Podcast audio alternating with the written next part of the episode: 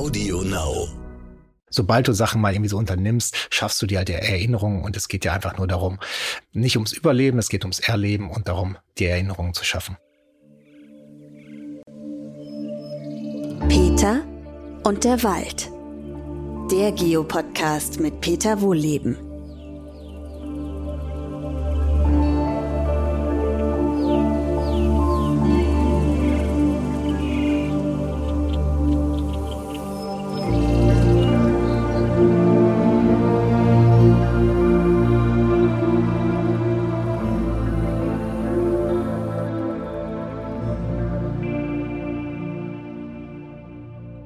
Willkommen zu meinem neuesten Podcast. Heute spreche ich mit Markus Wolf. Er ist Chefredakteur von Geo und Walden und damit sind wir schon im Thema drin. Walden hat ja was mit Wald zu tun, Mikroabenteuer, aber da kommen wir gleich dazu. Markus, fangen wir mal an mit deinem schönsten Walderlebnis. Ja, erstmal vielen Dank für die Einladung. Mein schönstes äh, Walderlebnis, da muss ich überlegen. Ich würde sagen, meine schönsten, also oder sehr prägende Walderlebnisse, die hatte ich schon sehr früh, so als Junge oder als Jugendlicher. Ich war sehr lange bei den Pfadfindern oder bin es eigentlich immer noch. Also Pfadfinder ist man ja eigentlich sein, sein Leben lang. Und äh, da sind wir halt mit unserer äh, Gruppe immer regelmäßig rausgezogen am Wochenende. Wir hatten so ein Waldstück und da sind wir mit unserem Zelt hin. Wir hatten so eine Kote, das ist so ein äh, so ein Schwarzzelt. Ja, die Namen, die sind immer komisch. Eine Kote ja, hört sich ein bisschen nach Kot an. Aber eine nee, sehr eigene Terminologie. Auf jeden Fall, das ist so ein Schwarzzelt. Das besteht so aus vier schweren äh, Stoffbahnen. Und wenn man sich da ein bisschen äh, äh, Platz drin schafft, dann kann man auch so ein kleines Feuer drin machen. Und dann sind wir halt am Wochenende mal raus, da in dieses, auf dieses Waldstück, haben die Kote aufgebaut, Feuer gemacht, äh, gesungen. Und äh, abends dann, wenn alles ruhig war, lag man halt in seiner Kote in einem Zelt. Das hat äh, und hört einfach so das Rauschen der Bäume und das Knacken der Äste. Und das fand ich halt mal wirklich sehr, sehr spannend. Und ich glaube, diese Faszination, die ist eigentlich so bis heute, heute geblieben. Und wenn ich mal dran denke, mein schönstes Weiterlebnis der vergangenen Wochen oder Monate, wir haben so ein kleines Wochenendhaus in Mecklenburg-Vorpommern, da fahren wir mal jedes Wochenende mit der Familie hin. Ich habe drei Kinder. Und äh, meist rücken wir dann so freitags abends raus. Und jetzt vor einigen Wochen ist passiert, dass wir durch so ein langes Waldstück irgendwie gefahren sind und da sprang da gleich so ein Rudel Rehe über die Straße und 500 Meter später äh, marschierte da ein Dachs einmal quer über die Fahrbahn und dann noch gab es noch einen Fuchs oben drauf. Und das war wirklich wie so eine Art, wie so eine Naturchoreografie. Das fand ich wirklich sehr spektakulär und deshalb liebe ich den Wald. Cool, ja, finde ich gut. Wir fangen vielleicht mal an mit, du hast ja Pfadfinder gesagt, da fällt mir übrigens ein, bevor wir anfangen. Äh, wenn ihr dann nach Hause gekommen seid, habt ihr wahrscheinlich gestunken, wie, ich will jetzt keinen Vergleich nennen. Äh, das heißt, zuerst immer Klamotten aus, oder? Meine Mutter hat mich immer drei Tage so zum Lüften auf die Leine gehängt. Ja, genau, das muss man sagen. Das ist, ist bei Outdoor-Abenteuern ähm, das ist eigentlich das Erste. Und da kommen wir nochmal äh, direkt auch zum Thema Klamotten, bevor wir in die Mikroabenteuer gehen.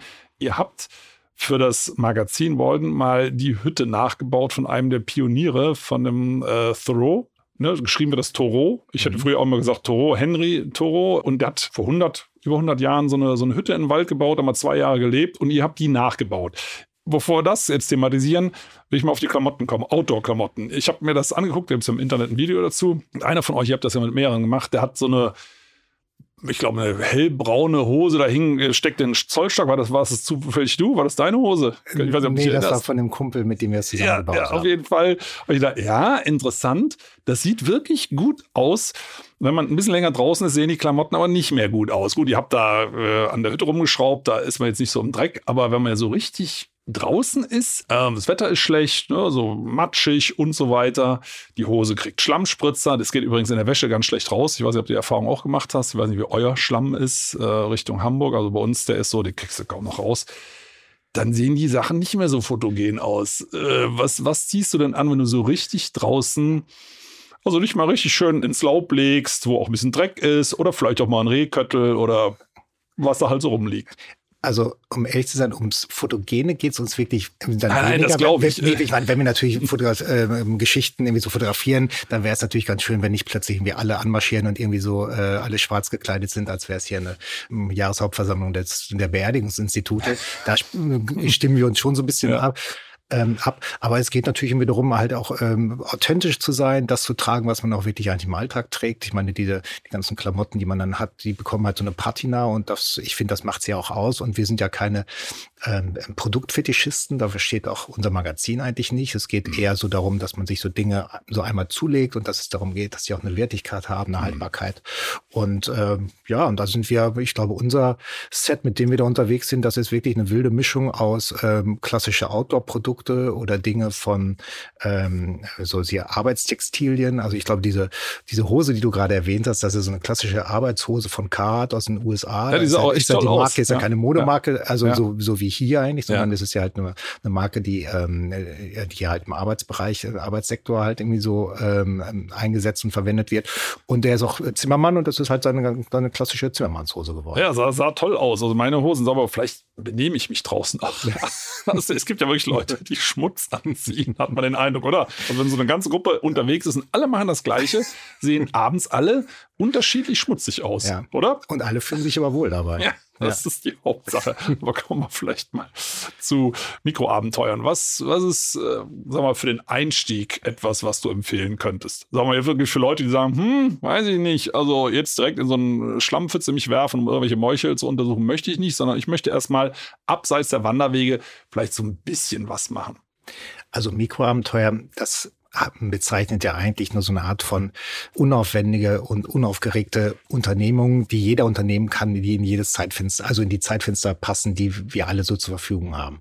Also im Regelfall arbeiten wir so 9 to 5 und ähm, das heißt, unser Zeitfenster ist halt die Zeit äh, nach, also der Feierabend und das Wochenende. So, und was kann ich da anstellen? Das sind, ähm, das ist so die Ausgangslage und die Grundidee bei diesen Mikroabenteuern ist, dass man denkt, wenn ich die mit so einer, diese Unternehmung noch mit einer besonderen Spielidee versehe, dann machen sie halt noch mehr Bock.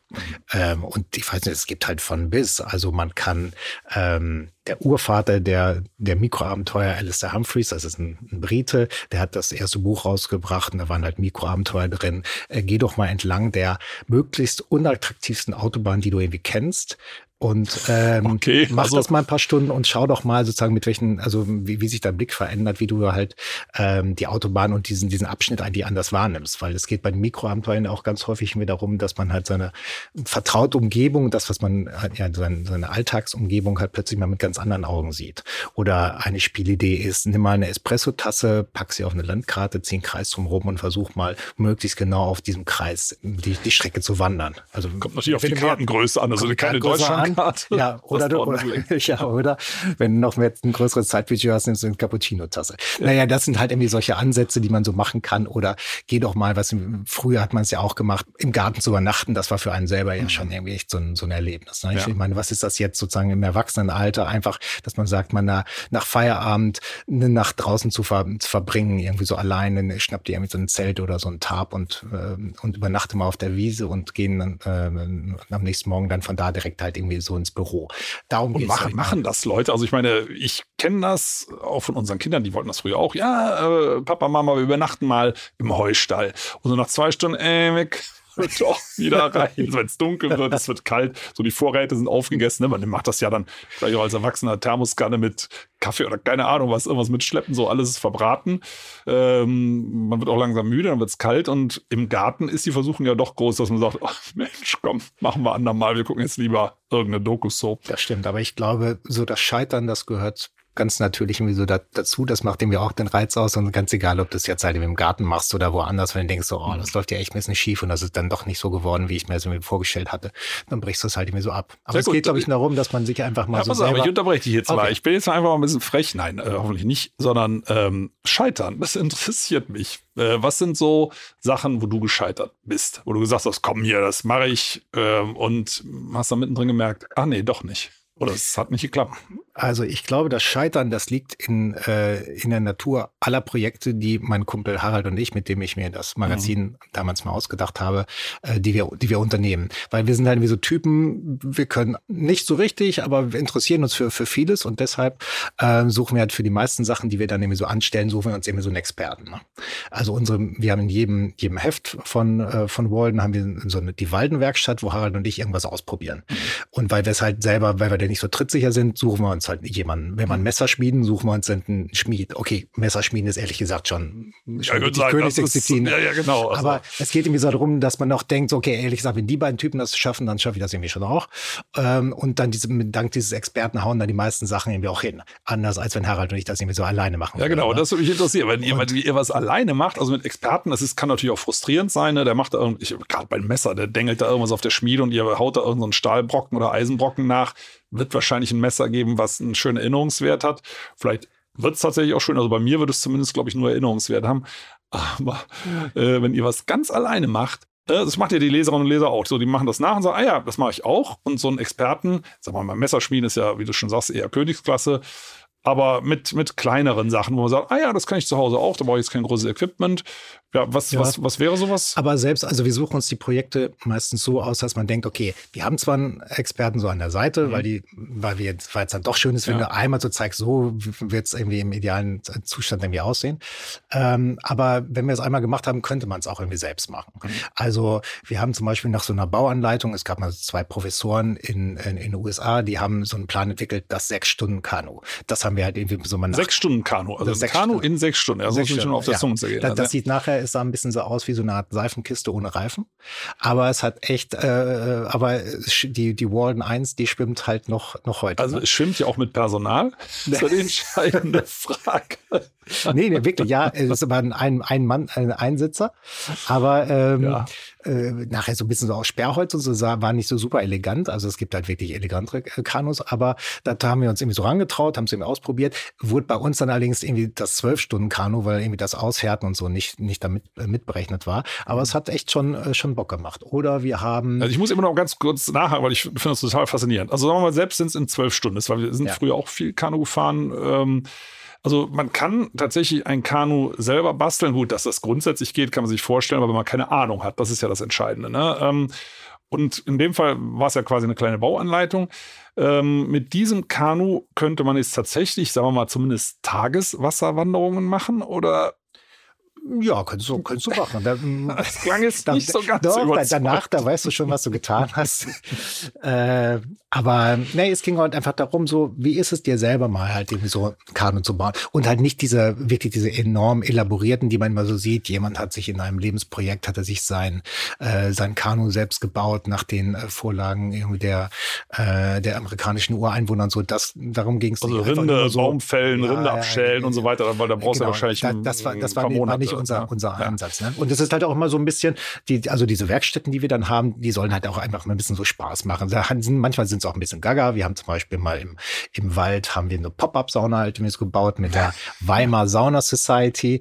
Das war auch ganz lustig. Da haben wir auch so eine Art LKW-Plan, ähm, dann halt so ein ja, eine Sauna gebaut, du hast das Grundge Grundgestell, ähm, brauchst natürlich einen enormen Haufen, also brauchst einen Haufen, äh, Haufen Holz, weil du die Saunasteine erstmal so lange eben vor mhm. und einheizen musst. Dann brauchst du noch so andere Steine, also das ist schon so eine spezielle Steinchoreografie, du die da eben so vornehmen musst. Da musst du drauf aufpassen, natürlich, wenn du nachher diese ganze Konstruktion über die Steine hebst, dass dir plötzlich nicht dein, dein Plastikfenster da einfach da so dahin schmilzt. Aber das war wirklich schon sehr charmant. Wir hatten dann diese Pop-Up-Sauna im Wald stehen und wir guckten so nach draußen, es dämmerlich kam rein. Und äh, das war enorm, enorm schön. Oder wir haben mal ein Wildschwein gegrillt. So, ich, ich weiß, du bist Vegetarier. Ja, ja, aber gut, auch das hat enorm viel äh, Bock gemacht. Da ja. unser Experte war da ein, ein, Koch, der hat wiederum einen befreundeten Jäger, der mhm. eher, der sehr weitgerecht, aber auch äh, kochfreundlich wohl schießt. Mhm. Also das heißt, durch den Schuss ähm, also zerschießt heißt, du da nicht die. Auch, ne? ja, und, und du mhm. zerschießt da nicht die fleischreichsten äh, Stellen des, ähm, des Tieres. Mhm. Ne? Und dann haben wir das,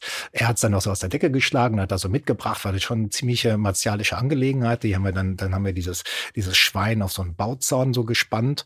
Äh, dann haben wir eine Holzkonstruktion ähm, gemacht und dann haben wir so ein bisschen wie bei Schweigender Lämmer, haben wir dann äh, dieses Schwein da so drüber gehängt und dann musste es halt wirklich auch acht Stunden. Ähm, das vergessen nämlich grillen. die meisten. So ein Schwein äh, auf dem Grill, wir haben das ganz früher mal für Touristen gemacht. Das haben wir immer im Backofen vorgegart, ne? Ja. weil ähm, wenn das dann, sagen wir mal, in ein, zwei Stunden gehen soll, dann hast du es außen verbrannt und innen roh. Ja.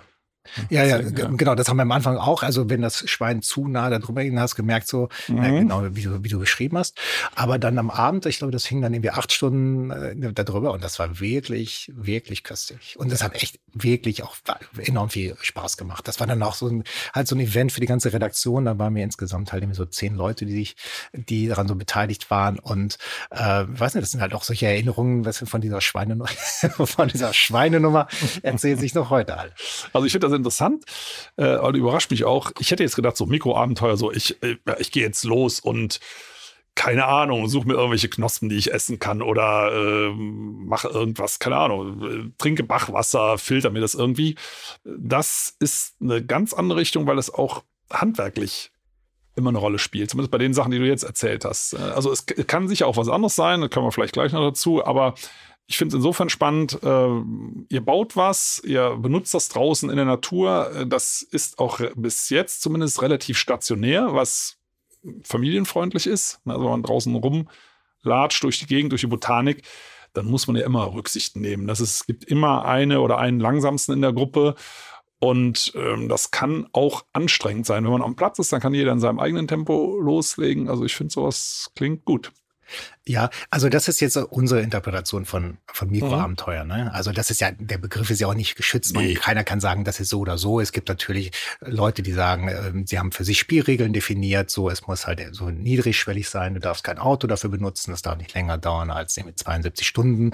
Und wir haben halt diese Waldenwerkstatt oder Waldenwerkstatt, die ist unser Kontrastprogramm zu den übrigen Geschichten, die wir im Heft haben. Also wir haben auch ganz andere und niedrigschwelligere. Also einfach fahr doch mal mit deinem Schlauchboot zwei Tage die Elbe runter und über Nacht. Brauchst du dafür nicht eigentlich ein Kennzeichen am Boot? Wenn du mit dem Schlauchboot unterwegs bist, nicht. Und es äh, gab ich, halt wir haben das mal mit dem Kanu gehabt, also für bestimmte Gewässer, aber ich weiß eben nicht mehr, das ist schon oh, 30 Jahre her, so, so, so ein äh, Faltboot, hier so, DDR-Faltboot, Puch also, oder wie hießen die? Wie hießen ähm, die Klapper? Also die, ja, die Original sind von Klepper und ja. DDR hat ja so Sachen nachgebaut und das war dann natürlich deutlich preiswert, also glaube ich, weiß ich nicht. 20 Prozent vom Original gekostet und damals hat man nicht so viel Geld, also haben wir ein DDR-Faltboot gekauft und haben das tatsächlich angemeldet bei Puh, irgendeine Wasserschutzbehörde, Polizei. Aber weiß ich nicht, ob das immer noch so ist. Auf jeden Fall, ihr seid mit dem Schlauchboot über die Elbe. Nee, wir nicht eine, also eine, eine Kollegin von uns hat gesagt, ja. so das würde ich mal gerne machen äh, auf dem Teil der Elbe, die damals halt nicht mehr für die Schifffahrt freigegeben war, weil, weil der Wasserstand so gering war. Und dann hat sie sich halt einfach so zwei Tage darunter treiben lassen und hat dann auf Sandbänken übernachtet. Und ähm, also sowas oder natürlich, du kannst, äh, weißt du, nimm dein Subboard und fahr mit der mit der äh, U-Bahn oder S-Bahn so weit wie möglich irgendwie so raus und dann fährst du mit dem Sub einfach wieder in die. Was war das nochmal? Was für ein Board? Mit deinem Stand-Up-Paddling-Board. Ach so, ja, ich, weißt ich komme aus der Eifel, da gibt es kein, kein Wasser, wo man drin äh, versinken kann, sozusagen schon gar nicht paddeln. Da also ein paar Stauseen, aber nicht allzu viel. Also das ist halt so ein, ja, das ist halt, sieht aus wie so ein Surfbrett, das ist ja, ja, jetzt, aufblasen, ne? ja. weißt du, du kannst es, wenn du es zusammenfaltest, dann ist das so groß wie so ein Koffer und den kannst du dir hinter dir herziehen, so ein Rollköfferchen ja. und damit kannst du in die U-Bahn steigen oder in die S-Bahn steigen, fährst halt möglichst weit raus äh, und dann fährst halt auf dem Fluss äh, idealerweise irgendwie wieder in die, in die Stadt zurück. Ne? Das sind irgendwie eigentlich auch so klassische äh, Mikroabenteuer. Oder wir haben es mal gemacht in Bayern ähm, auf LKW-Reifen sich äh, einen Tag lang einfach den Fluss runter treiben lassen und solche Sachen. Ne? Und wie gesagt, die, das, was Harald und ich ähm, in den Walden, äh, Walden Werkstätten halt irgendwie so machen, das ist eher ein bisschen, schon so ein bisschen handwerklich dann so ausgerichtet und die anderen Sachen eher nicht. Und da ist, ja. ist, versuchen wir halt immer aber auch sozusagen dieses, das ist auch unsere Subline, Abenteuer vor der Haustür. Also unser Aktionsradius ist eigentlich, ist, diese Mikroabenteuer sollst du halt überall machen können. Eigentlich, ob du in den Bergen bist oder ob du äh, auf dem Land wohnst. Also wie gesagt, das sind so universell. Interessant ist, du äh, bist gerade selber zweimal drüber gestolpert. Walden, Walden, also es kommt ja wahrscheinlich von Wald, aber keine Ahnung, das kannst du mir vielleicht gleich sagen. Also der äh, Henry Thoreau, der das äh, zum ersten Mal gemacht hat, das war ja so ein richtiger Abenteurer, war das ja nicht. Der hat sich da in seine, seine Hütte zurückgezogen, zwei Jahre gelebt, aber sofern ich das richtig gelesen habe, auch Besuch empfangen und so ganz minimalistisch auch nicht gelebt. Der hatte ja, glaube ich, auch eine ganz andere Agenda. Da ging es, glaube ich, eher darum, oder auch darum, dass er naturwissenschaftlich ein bisschen was machen wollte, war, glaube ich, ein Bewunderer von Alexander von Humboldt und hat er die These aufgestellt, sechs Wochen arbeiten und den Rest des Jahres in der Natur sein. Heutzutage ist es eher andersrum. Ja, aber äh, was, was wollte der eigentlich? Also, wo, wie ist er auf den Begriff Walden gekommen? Also, das ja, muss, muss ja eigentlich eine Tätigkeit sein. Also Walden, das ist halt ein Name, deshalb ja. ist es auch egal, wie du es aussprichst. Es ist halt, ob du Walden sagst oder Walden sagst, ist halt beides. Also beides kommt richtig. das vom wir Wald? Haben, ja, da, ja, wir haben, wir haben diesen Namen halt eben von, von Thoreau geklaut und der hat sich äh, Mitte des 19. Jahrhunderts hat der sich mal so zurückgezogen äh, und eine Hütte gebaut am Walden Pond. Ach, da also kommt so der Name her, deshalb, oder? Also ein Pond ist halt wie ja, also der Walden Pond, also da genau, kommt Walden her. ich hätte immer genau. gedacht, der hätte das, das Walden als Tätigkeit erfunden. Ja, ja, ja, deshalb, aber wir dachten dann nachher auch so, als, als ähm, dieses Wort ist halt so schön. Das ist wie so ein Prisma, egal wie du reinschaust, wie du es aussprichst, es, es schillert irgendwie immer und selbst, ja, äh, wenn du nachher plötzlich das als Verb einführst, ich gehe walden, also selbst das äh, hat so einen Klang. Ne? Und bei ähm, Thoreau, ja, der ist halt Mitte des 19. Jahrhunderts, hat der gesagt, ich gehe jetzt mal ziemlich mal zwei Jahre zurück ähm, in den Wald. Und nicht, weil er, also zur Zeit der Industrialisierung und nicht, weil er so ein Maschinenstürmer war, weil er gesagt hat, wir müssen jetzt mit der, ich muss jetzt mit der Zivilisation brechen, sondern einfach so der, die Grundmotivation ist gewesen, wir müssen mal schauen, was uns in Zeiten dieser Industrialisierung die Natur eigentlich auch so zu bieten hat, wenn wir uns einfach ein bisschen mehr auf sie, auf sie achten.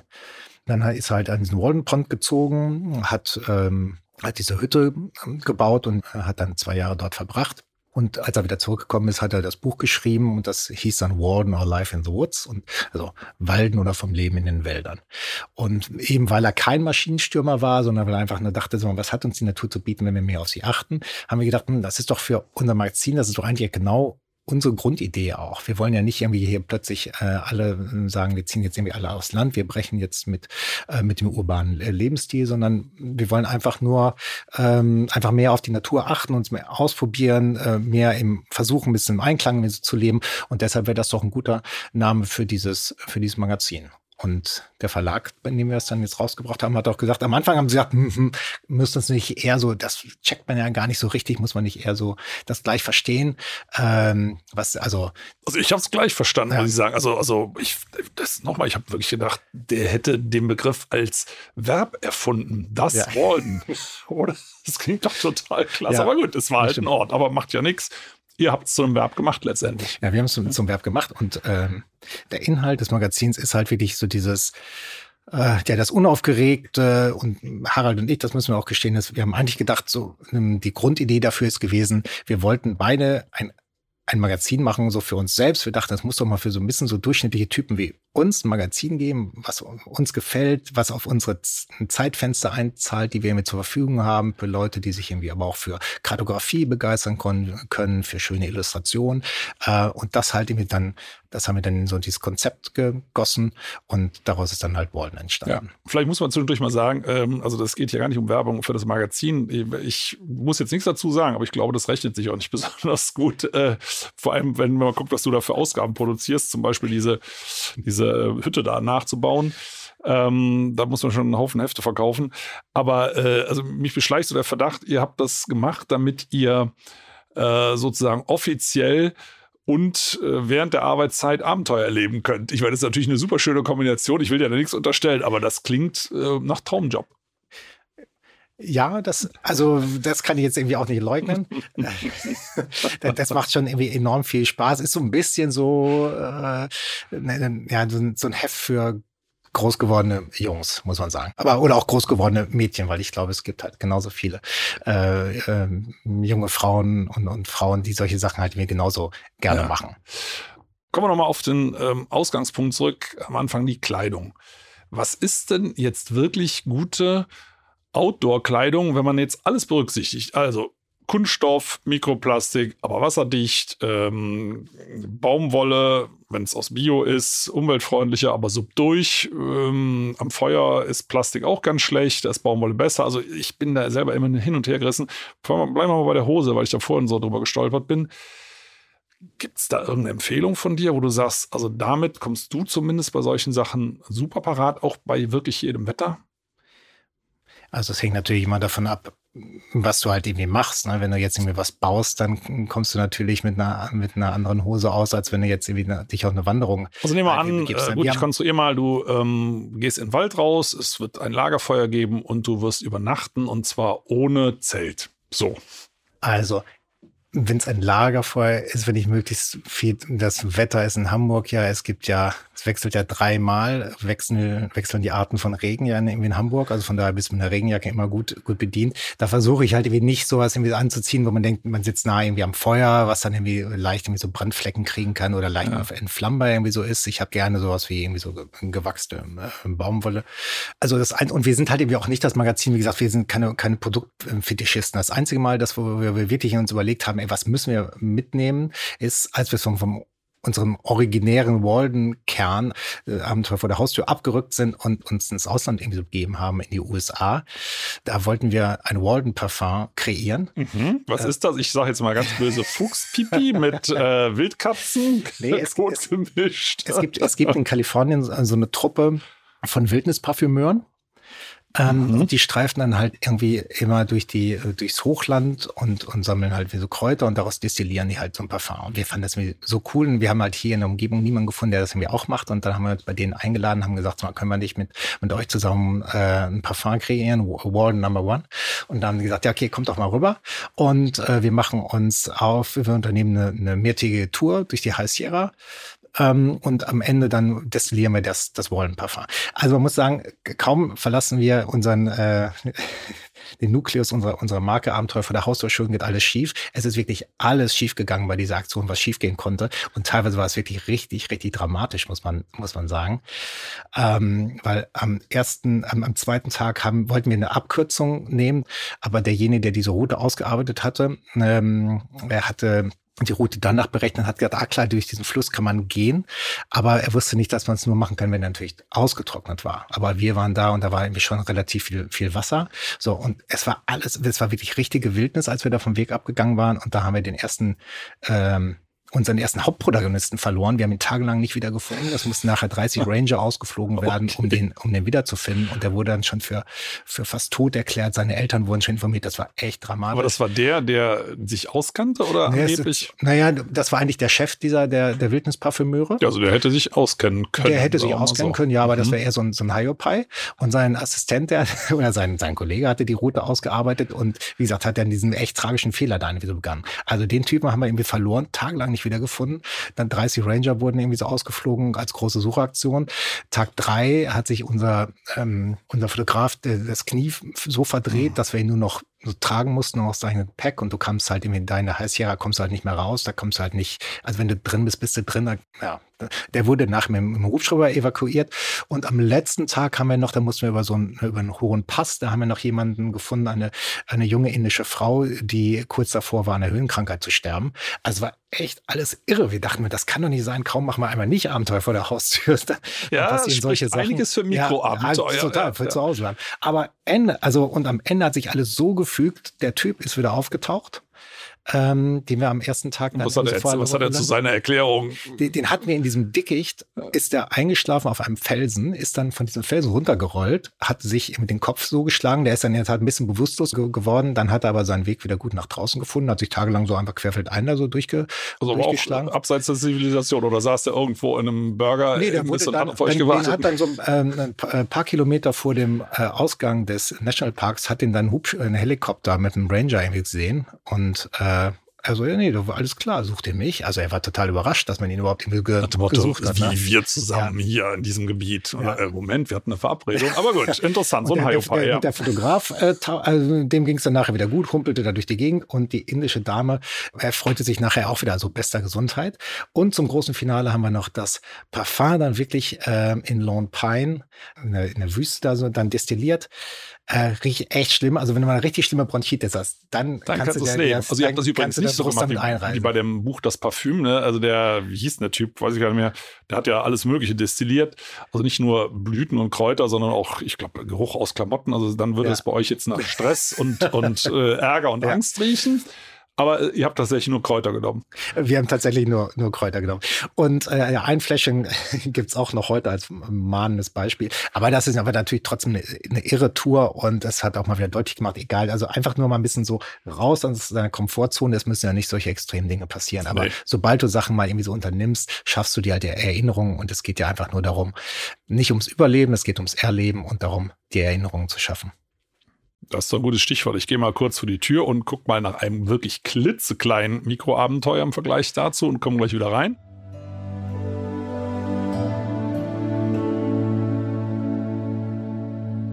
Ich bin jetzt hier im Wald in der Nähe des Forsthauses und an, zwar in einer Fichte. Und da gucken wir mal, ob wir Harz finden. Hier ist ganz klares Harz und es muss aber hart sein. Ja, so ist es so ungefähr Daumennagel groß. Wunderbar, das machen wir mal ab. Und stecken das in den Mund. Mm. Ja, schmeckt sehr bitter. Ihr müsst, Entschuldigung, die bitteren Geschmack so ein bisschen ausspucken und dann langsam im Mund erwärmen dass das langsam weich wird und dann versuchen zu kauen nach einer Zeit, immer das bittere ausspucken, dann mache ich jetzt mal nicht weiter, das hört sich nicht so schön an. Und dann kriegt ihr irgendwann wirklich so, eine, so ein rosa bis braunes, hängt ein bisschen vom Harz ab, Kaugummi. Also Geschmack ist echt Outdoor, muss man sagen. Also ich spuck's jetzt mal aus, sorry. so lecker ist es doch nicht. Aber es ist wirklich toll. Also wenn man das mit Kindern macht, äh, das sieht wirklich aus wie Kaugummi, lässt sich auch so kauen und dieser bittere Geschmack, der lässt mit der Zeit eben nach. Und das ist immer wieder wie so eine kleine Sensation. Ja, man kann aus Harz Kaugummi machen, aber der muss wirklich ganz hart sein. Nicht so leicht weich, das verklebt mit den Zähnen. Das ist eine schöne Pittelei, das wieder alles rauszukriegen aus dem Mund. Also klares, festes Harz und dann schön Zeit lassen. Aber das wollen wir ja draußen sowieso. So, jetzt gehe ich wieder rein zu Markus.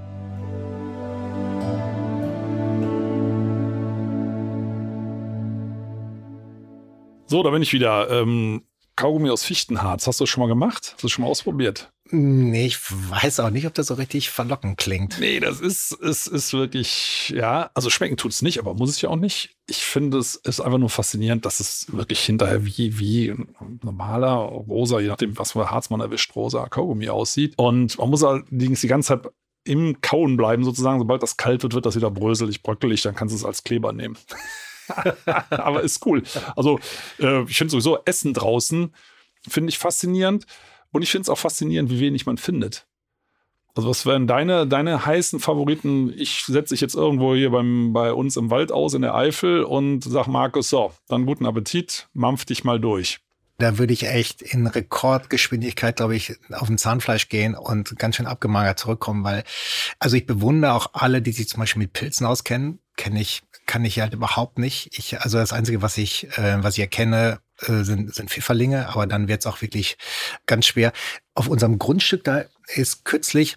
nee, ich, Markus, ich lasse dich da nicht raus. Also, ich lasse dich, okay, lass dich jetzt erstmal mal. Nee, okay, okay. Ich merke also, was würde ich noch du möchtest essen? nicht irgendwo reinbeißen, aber nee, ich du muss, bist ich ja muss, jetzt bei mir im Wald ausgesetzt. Ja, ich, nee, ich muss, ich muss ganz schnell nach, äh, ich muss ganz schnell nach Hause finden. Ich bin wirklich kein, ja. kein Überlebens, äh, Überlebenskünstler. Das ist interessant. Also, ähm, ich habe das früher, ich bin bei auch ein bisschen bequemer geworden, so Survival-Trainings angeboten, aber einfach so, äh, wie der Rheinländer sagen würde, aus der Lameng. Ich hatte überhaupt keine Ahnung davon, habe ein bisschen Rüdiger Neberg gelesen. Hast du das auch, dieses Gelbe? Mein erstes Buch war Let's Fets, von ihm selber noch signiert. Oh, wow. Ja. Ähm, also ich kenne nur dieses, das war, war auch so ein, so ein Taschenbuch oder Paperback, ähm, Survival, gelb mit rot. Und da stand natürlich alles Mögliche drin, aber nichts über zu essen. Er hat sich ja schön zurückgehalten. Gut, der hat natürlich mal irgendwelche toten Igel von der Straße gekratzt und sowas. Ne? Das ist jetzt nicht das, was man im Wald findet aber ähm, hat sich natürlich zu Recht damit zurückgehalten, weil das kann natürlich auch gefährlich werden. Aber man kann draußen schon relativ viel essen. Und man müsste, also ich bin ja Vegetarier, wie du schon gesagt hast, aber äh, sag mal, alleine Regenwürmer gibt es mehrere Tonnen pro Hektar. Also Hektar ist 100 mal 100 Meter für alle, äh, die das Maß nicht im Kopf haben. Die kriegst du ganz einfach raus, indem du einen Stock in die Erde steckst und ein bisschen dagegen trommelst. Und die haben ja Angst vor Regen und kommen dann hoch. Ne? Und dann kannst du die einsammeln, schmeckt so ein bisschen wie Hühnerfleisch. Also da kriegst du schon Mengen zusammen. Aber der Punkt ist, du musst es machen, wenn du keinen Hunger hast. Da würde ich ja immer denken, ah, komm, mir ist jetzt nicht, ich komme ja auch schnell auf die nächste Straße und so weiter. Ne? Aber denke ich an deinen Kollegen, der da in einem, der da eingeschlafen ist und sich dann den Kopf dann gestoßen hat. Ähm, auch in, in Deutschland kann man sich natürlich verlaufen und es ist ja immer nur die Frage, was wäre, wenn? Und die meisten Leute sagen, ja, wenn es drauf ankommt, dann könnte ich das. Und das ist meine Erfahrung aus diesen Survival-Kursen. Du machst es nur, wenn du ausgeglichen bist. Also wenn du anfängst, ähm, so zu unterzuckern, du wirst müde, die wird schlecht und die Leute denken dann, ach nee, morgen oder nachher und nicht jetzt. Und das ist das Gefährliche. Also man müsste, wenn man selber testen möchte, kann man das in Krisensituationen, dann müsste man es machen, wenn man satt von zu Hause aus der Haustür geht und guckt mal, in was würde ich mich trauen reinzubeißen. Also vorausgesetzt man weiß, ob es giftig ist oder nicht. Okay, ich verspreche, ich probiere das mal mit den Regenwürmern. Aber zum Glück siehst du jetzt nicht meine gekreuzten Finger unter der, unter der Tischplatte. Aber du kannst auch mit was anderem anfangen. Zum Beispiel Fichtenkambium. Hast du das schon mal probiert? Nein. Ähm, das, das geht nur im Sommerhalbjahr und zwar am besten im Frühjahr, dass man diese äußere Rinde abschält. Das kannst du mit einem Taschenmesser machen oder einem kleinen Beilchen. Also bitte nur an liegenden Bäumen, sonst kommen die Waldbesitzerinnen und Besitzer und schimpfen zurecht, man ja Bäume auch schwer verletzt. Aber jetzt, wenn so ein Baum umgefallen ist durch einen Sturm oder so, dann sind die oft mit der Wurzel noch verbunden. Die pumpen sich im Frühjahr noch voll Wasser. Und wenn du dann die äußere Rinde so ein bisschen abschälst, dann meinst du, du hast das blanke Holz. Ne, das fühlt sich ein bisschen glitschig an. Und dann gehst du mit dem Taschenmesser so ganz flach drüber und dann kannst du so eine glasklare Schicht abschälen. Das ist das Cambium, die Wachstumsschicht. Mhm. Dann bildet der Baum nach außen Rinde, nach innen Holz. Also völlig wurscht, was der da macht. Die kannst du essen. Die schmeckt so ein bisschen nach Mohrrüben. Und da ist auch ganz viel Zucker drin. Das ist auch richtig klebrig. Da kannst du dich auch relativ gut von ernähren. Okay, das heißt, es schmeckt irgendwie auch okay oder es gibt dir einfach die nötigen Nährstoffe? Nee, das schmeckt auch okay. Und das ist genau der Punkt. Alles, was okay schmeckt, ist im Wald super. Das mhm. meiste schmeckt nämlich nicht okay, auch die Sachen, die man essen kann. Schmecken bitter, zäh, sauer. Aber dieses Cambium, das ist echt okay. Okay, sagen wir jetzt mal, ich habe zwei Tage zu überbrücken, um wieder zu Hause zu sein. Mhm. Wie, wie sieht mein ähm, Ernährungsplan aus? Also bei zwei Tagen würde ich sagen, das fällt unter Heilfasten. Das, das solltest du nur gucken, dass du genug trinkst. Also auch das hat man übrigens bei diesen Survival-Lagern. Dann sitzen die Leute am Feuer. Ähm, ich habe Durst. Ja, sag ich gut, da hier 50 Meter weiter den Hang runter, das ist doch der Bach. Na, da guckt man natürlich vorher, ist der sauber, liegt da keine Viehweide dran, wo da irgendwelche Gülle reinläuft oder so. Ähm, Gibt es auch so bestimmte Wasserorganismen, die zeigen, die Wasserqualität ist top. Zum Beispiel Salamanderlarven, ne? also die brauchen ganz, ganz sauberes Wasser. Kann man also trinken. So. Also man könnte jetzt da runtergehen und sich Wasser holen. Und dann ist so, ach nö, so viel Durst habe ich doch nicht. Ne? Und ja, dann kriegen die Leute Kopfschmerzen, dehydrieren ist ganz, ganz schlecht. Also das für zwei Tage würde ich sagen, komm, trink Wasser und gut ist. Ne? Bei drei Tagen wäre mir das schon, dann würde ich sagen, ist eine Grenze überschritten, weil man bewegt sich ja im Gegensatz zum Heilfasten sehr viel draußen, ne? Feuerholz hacken und was man alles macht. Dann würde ich, ja, ich würde bei toten Fichten zum Beispiel die Rinde mal abschälen, darunter sind Bockkäferlarven. Ja, also das, ja, da muss man von einem Vegetarier mal ein bisschen weg. Mir läuft das Wasser im Mund zusammen. Ja, die musste, die sind auch so, ich würde mal sagen, so zwei, je nachdem, wie groß die dann schon sind, so zwei, drei Zentimeter groß. Die haben vorne, vorne ist, der Kopf ist das breiteste Stück, so dunkelbraun, der Rest ist, ist so cremefarben, ist fast weiß, mit dicken Zangen dran. Und die können auch beißen. Also du musst da schnell drauf beißen, sonst beißen die zurück. So quasi so ein bisschen mit Feuer, so ein bisschen mexikanisch. Mhm. Also Schnecken, das, wie sieht es mit Schnecken aus? Also Schnecken, ja, die haben äh, relativ viele Parasiten. Ähm, habe ich jetzt noch nicht probiert. Ich glaube, die schmecken auch, also das ist ja schon B-Kategorie. Also ähm, Bockkäferlarven ist A, die schmecken so ein bisschen nussig. Und wenn du die, wenn du das Glück hast und du hast eine Pfanne dabei und könntest die rösten, Königskategorie ist natürlich ein bisschen Öl, ein bisschen Salz, dann schmecken die fast wie Chips. Also auch Asseln. Ja, also Asseln roh schmecken wie. wie ähm, da spricht der Connoisseur. Wie, ja, also ja. ich mache das ja also nicht mehr, aber ich äh, krame mal hier in meinem Gedächtnis. Ich habe das ja früher wirklich, weiß ich gar nicht, wie oft ich solche Touren gemacht habe. Also Asseln, da merkt man, schmeckt man die Verwandtschaft zu Krebsen. Die schmecken wirklich wie Meeresfrüchte. Mhm. Das sind, sind auch Krebsverwandte. Ne? Deswegen können die nur in so feuchten, ähm, unter der Baumrinde zum Beispiel leben. Da kriegst du relativ viel zusammengesammelt, aber du musst die ganze Zeit sammeln, essen und, und kochen kostet Zeit, also am besten roh. Mhm, du siehst jetzt, jetzt ja, sieht man, ja, so, man kann ja im Podcast leider keinen Gesichtsausdruck sehen. Markus sieht jetzt nicht sehr begeistert aus. Also ich sehe schon, das ist nicht deine Sorte Mikroabenteuer, das sind auch Mikroabenteuer. Ja, Markus sieht gerade so aus, als er denkt, so ich bleib doch lieber bei meinem Wildschwein. Du baust doch lieber sechs Stunden Kanus in zwölf Stunden, ähm, was aber, ich aber auch cool finde. Aber das sind so, so Sachen, äh, gehen wir jetzt mal auf die vegetarische Variante, das wäre Cambium. Du kannst aus Löwenzahnwurzeln zum Beispiel so, so eine Art Karo-Kaffee rösten. Ne, man, man wäscht das, schneidet das in Scheiben und dann muss man es in der Pfanne aber immer so rösten, dass es nur braun und nicht schwarz wird. Und dann kannst du es mit einer mitgebrachten Tasse zum Beispiel so zerdrücken, zerreiben, aufbrühen. Das ist auch so ein bisschen süßlich. Also es schmeckt ziemlich genauso. Ne, also so Sachen kann man auch machen. Ähm, also das sind, das sind so Dinge, die wir draußen gemacht haben. Und ich hätte auch beim Mikroabenteuer, da sieht man mal, wie, wie man von seiner eigenen Geschichte geprägt ist, immer in so eine Richtung gedacht. Und ich finde, das andere gemeinsam etwas bauen und dann auch benutzen, finde ich fast noch cooler. Weil das, äh, sag mal, so, also sich lebendige Asseln im Mund stopfen, da fällt ja ein Teil der Gruppe aus. Ist ja schöner, wenn die ganze Gruppe mitmachen kann. Ja, wir sind, also wir sind auch ja auch nicht, das hatte ich ja gerade schon gesagt, nicht so die Survival-Fraktion, äh, mhm. aber wir haben vor einiger Zeit, da haben wir mal äh, uns drei Tage in den Wald zurückgezogen und da haben wir so ein Camp Walden gebaut, also einfach nur und so ein bisschen so Mobiliar äh, gebaut, Stühle, Tisch, was haben wir noch, Baumdusche, Klo, äh, uns da so ganz nett gemacht. Aber auch da muss ich gestehen, dann haben wir ein Hähnchen so ein bisschen am Spieß gegrillt, äh, über einer Feuerstelle, so ein bisschen wie Max und Moritz. Äh, aber müssen, muss ich gestehen, auch da haben wir unsere Lebensmittel dann doch eher mitgebracht und da so, so zubereitet und nicht in der Umgebung gesucht. Ja, ist ja schon Abenteuer genug, muss man ehrlich ja. sagen. Ne? Aber das wirft natürlich die nächste Frage auf. Wo macht ihr das denn? Das darf man ja eigentlich gar nicht im Wald. Nein, ich, und ich weiß, und sobald ich das Wort Feuer und Wald. Äh, ja, also man, man darf das schon, aber im eigenen da, also wir haben das nur gerade äh, als Einschub. Also wir haben zum Beispiel von der Waldakademie auch ein eigenes Stück Wald gekauft, genau für solche Sachen. Ähm, dass man mal ein Feuer machen kann, ja. dass man mal äh, übernachten kann und so. Also ich weiß schon, dass ihr keine illegalen Sachen macht, aber ich wollte nur mal nachfragen, wie ihr das organisiert. Nee, also das weiß ich und ich weiß auch, dass wir da mit dem Magazin, dass wir dann Vorbildcharakter natürlich wir auch haben und da hier nichts propagieren wollen, was äh, illegal ist und was wir auch selber eigentlich nicht machen würden. Ähm, so dieses Walden Camp, da haben wir halt einen Landwirt ähm, gefragt und der hat uns dann ein Stück seines Waldes irgendwie dafür überlassen und, ähm, und der wollte nachher auch dieses Walden. Ja, das, das musste jetzt sein. und ähm, der wollte auch, dass das Waldencamp nachher stehen gelassen wird, also ja. alle Stühle und die ganzen Sachen, die wir da irgendwie so gebaut haben, weil da ist eigentlich so ganz, ähm, ganz charmant. Oh, sowas habe ich noch nicht erlebt. Also ja. wenn wir irgendwas gebaut haben, das wurde nachher immer im Lagerfeuer verbrannt. Also eure Sachen sind anscheinend auch ein bisschen besser. Ja, und das ist, ähm, und natürlich, und ich weiß auch um, um, um des Problems, dass man natürlich, ist, ist der, der Wunsch ist ja so groß, alle möchten gerne diese, diese Strahlkraft des Feuers, alle möchten gerne irgendwo mit mhm. Feuer machen, wenn sie draußen unterwegs sind das, das geht halt nicht, man darf es nicht, es geht halt nicht, ist auch mir auch noch ähm, zu gefährlich. Und natürlich auch das Wildzelten, ähm, ich weiß auch, dass das ein, Problem ist, auch für, für viele, viele Gemeinden, oder es hat natürlich jetzt auch mit dem, mit der Zunahme des Booms zu so des ganzen Camper äh, und, und Wohnmobilmarktes und mhm. plötzlich stellen sich Leute überall irgendwie so hin, auch wenn sie es halt irgendwie so nicht, nicht dürften. Ähm, das ist schon ein Problem und das versuchen wir aber auch wirklich von, von, äh, von Walden dann nicht eben noch zu, zu befeuern, dass man sagt, sagt, ja, ist egal, verhaltet euch, wie ihr wollt, Hauptsache ihr habt Spaß. Nee, darum, darum geht es nicht. Du musst dann, also klar, es geht ums, ums Spaß haben, aber auch darum, sich äh, an das zu halten, was, was erlaubt ist. Ja, aber da gibt es ja auch mittlerweile Ventile. Also ich kenne es von verschiedenen Forstverwaltungen, die haben zum Beispiel so Wildniszeltplätze, die erkennt man eigentlich gar nicht im Richten der GPS-Koordinate. Und ähm, gut, da ist dann irgendwo 50 Meter entfernt so ein, so ein Plumpsklo ähm, dass man nicht überall den Wald macht.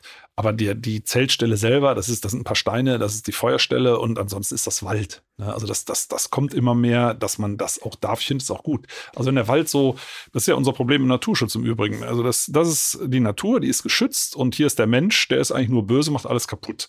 Und so diese Verzahnung, deswegen gefällt mir das bei euch auch ganz gut, diese Verzahnung, die muss schon irgendwo da sein. Ne? Und man, ich finde, man muss irgendwo mal ein Feuer machen dürfen. Ist natürlich nicht überall im Wald, klar, Waldbrandgefahr und so weiter. Und die meisten Leute wissen auch gar nicht, was so eine Waldbrandstufe ist. Aber dass man das mal erleben darf, finde ich, das sollte schon möglich sein. Und da gibt es zum Glück ich finde, es sind noch nicht genug, aber es gibt so diese Wild, äh, Wildniscamp-Plätze, auch bei Nationalparks häufig, ähm, dass die Leute mal so ein bisschen Gefühl dafür kriegen, wie wertvoll die Natur bei uns ist. Und das befördert ihr ja auch ganz stark. Ne? Also es ist ja nicht nur Spaß, selbst wenn es nur Spaß wäre, wäre es völlig okay. Mhm. Aber durch diesen Spaß draußen äh, wird einem einfach klar, ja, also es macht eigentlich nur richtig Spaß, wenn man draußen nicht nur traurige Bilder trifft, ne? so, so ein Bach, der umgekippt ist oder ein Wald, der kahlgeschlagen wurde oder solche Geschichten, sondern wenn es einfach so das Urwüchsige hat. Ähm, total. Also das versuchen wir ja auch in, so ein bisschen so zu leben. Es gab jetzt im vergangenen Jahr zum ersten Mal das Walden Camp, wo wir halt viele Dinge, die wir dann im Heft mit zeigen und ausprobieren, auch nämlich so anbieten und äh, ja zum Nacherleben äh, anbieten. Da war auch eine eine Spuren, eine zertifizierte Spurenleserin, die hat halt. Da kann man sich zertifizieren lassen ja, zum Spuren sich, lesen. Ja, das ja, ist ja interessant, was es alles gibt. Es ja. war wirklich, also ihre, diese Angebot von ihr, die musste am Tag mit dreimal, ist sie, glaube ich, mit, mit, mit zehn oder 15 Leuten irgendwie ausge, ausgerückt und es war so, so begehrt ihr, ihr Angebot und ich habe dann auch dran teilgenommen. Ich fand das schon enorm spannend. Also das war ja, ist auch, sie hat das natürlich enorm charmant auch gemacht, aber so dann äh, plötzlich ging man an einem abgeknickten Ast vorbei und sie meint, okay, was ist hier passiert? Und das war dann ein bisschen so, weißt du, so mhm. Nature Crime. Und dann plötzlich hat sie das irgendwie so rekonstruiert, welches Tier hier vorbeigekommen ist, was sich irgendwie abgespielt hat. So Dinge, an die ich natürlich überhaupt, also nicht Albtraum gesehen ja. hätte oder natürlich hätte rekonstruieren können, aber enorm spannend. Und eine Kollegin von mir, die Bildredakteurin ist, die hat jetzt eben auch so einen Kurs, eine Ausbildung gemacht zur Spurenleserin. Also von daher, äh, ich glaube schon, dass wir da, dass das Heft insgesamt so inspiriert. Wenn ich dich mal fragen darf, weil wir gerade drüber sprachen, was sind eigentlich Mikroabenteuer? Ein so ein klassisches Mikroabenteuer wäre auch, nachts im Wald unterwegs hm. zu sein. Ja. Wir wollten das immer mal gerne als Geschichte machen. Ich hatte mit, mit zwei Förstern gesprochen, also um mich mal ein bisschen so, erstmal so zu recherchieren, worauf müsste man achten, wenn man ja, so das als ja. Geschichte machen wollte. Beide haben erstmal so abgelehnt, haben gesagt, oh, ist schon schlimm genug, wenn jetzt irgendwie alle tagsüber in den Wald kommen. Jetzt marschieren die auch noch nachts hier irgendwie durch die Gegend und ähm, macht sowieso nicht, hier kommen dann treten alle auf die, auf die Bodenbrüter und Ach, also das, das wollen wir, von daher wollte ich dich mal fragen, worauf müsste man denn achten, wenn man diese Geschichte machen wollte? Und ähm, also zwei zwei Kollegen haben es dann mal irgendwie so probiert und einmal habe ich so eine Geschichte bekommen, die war dann so ein bisschen so Blair Witch Project mäßig, so, ja. so der Wald spooky in der Nacht und die andere war so ein bisschen irgendwie so fast ein bisschen Hänsel und Gretel mäßig.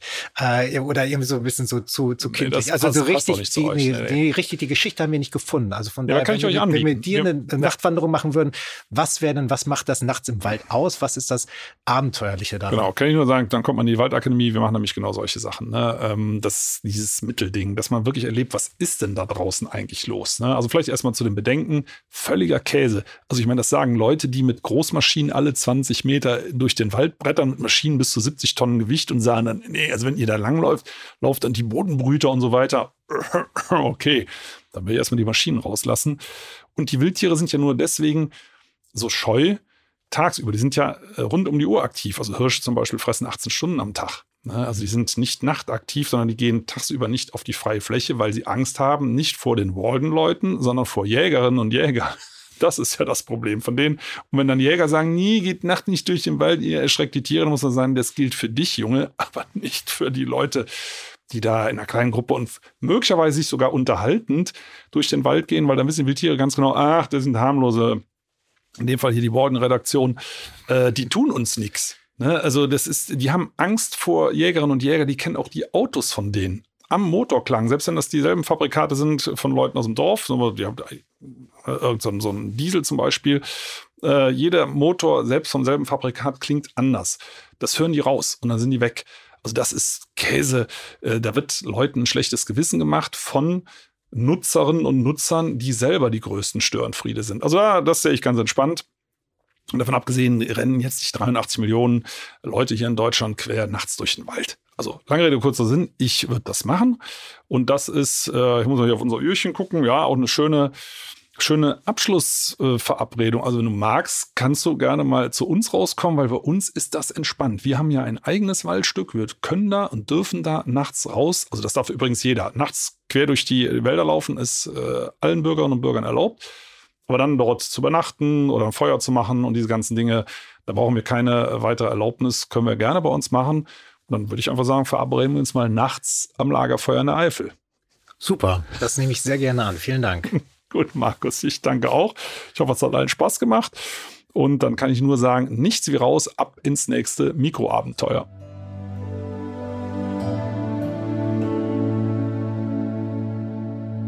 Schön, dass ihr ja zugehört habt. Vielen Dank. Und wenn euch die Folge gefallen hat, abonniert doch den Podcast gerne auf AudioNow, Apple Podcasts, Spotify oder anderen Plattformen.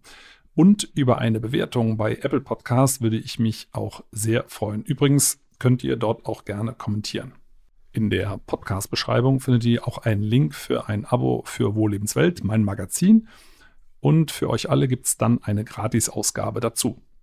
Und jetzt gibt's zum Abschluss noch etwas Waldatmosphäre für zu Hause. Viel Spaß beim Entspannen und bis zum nächsten Mal.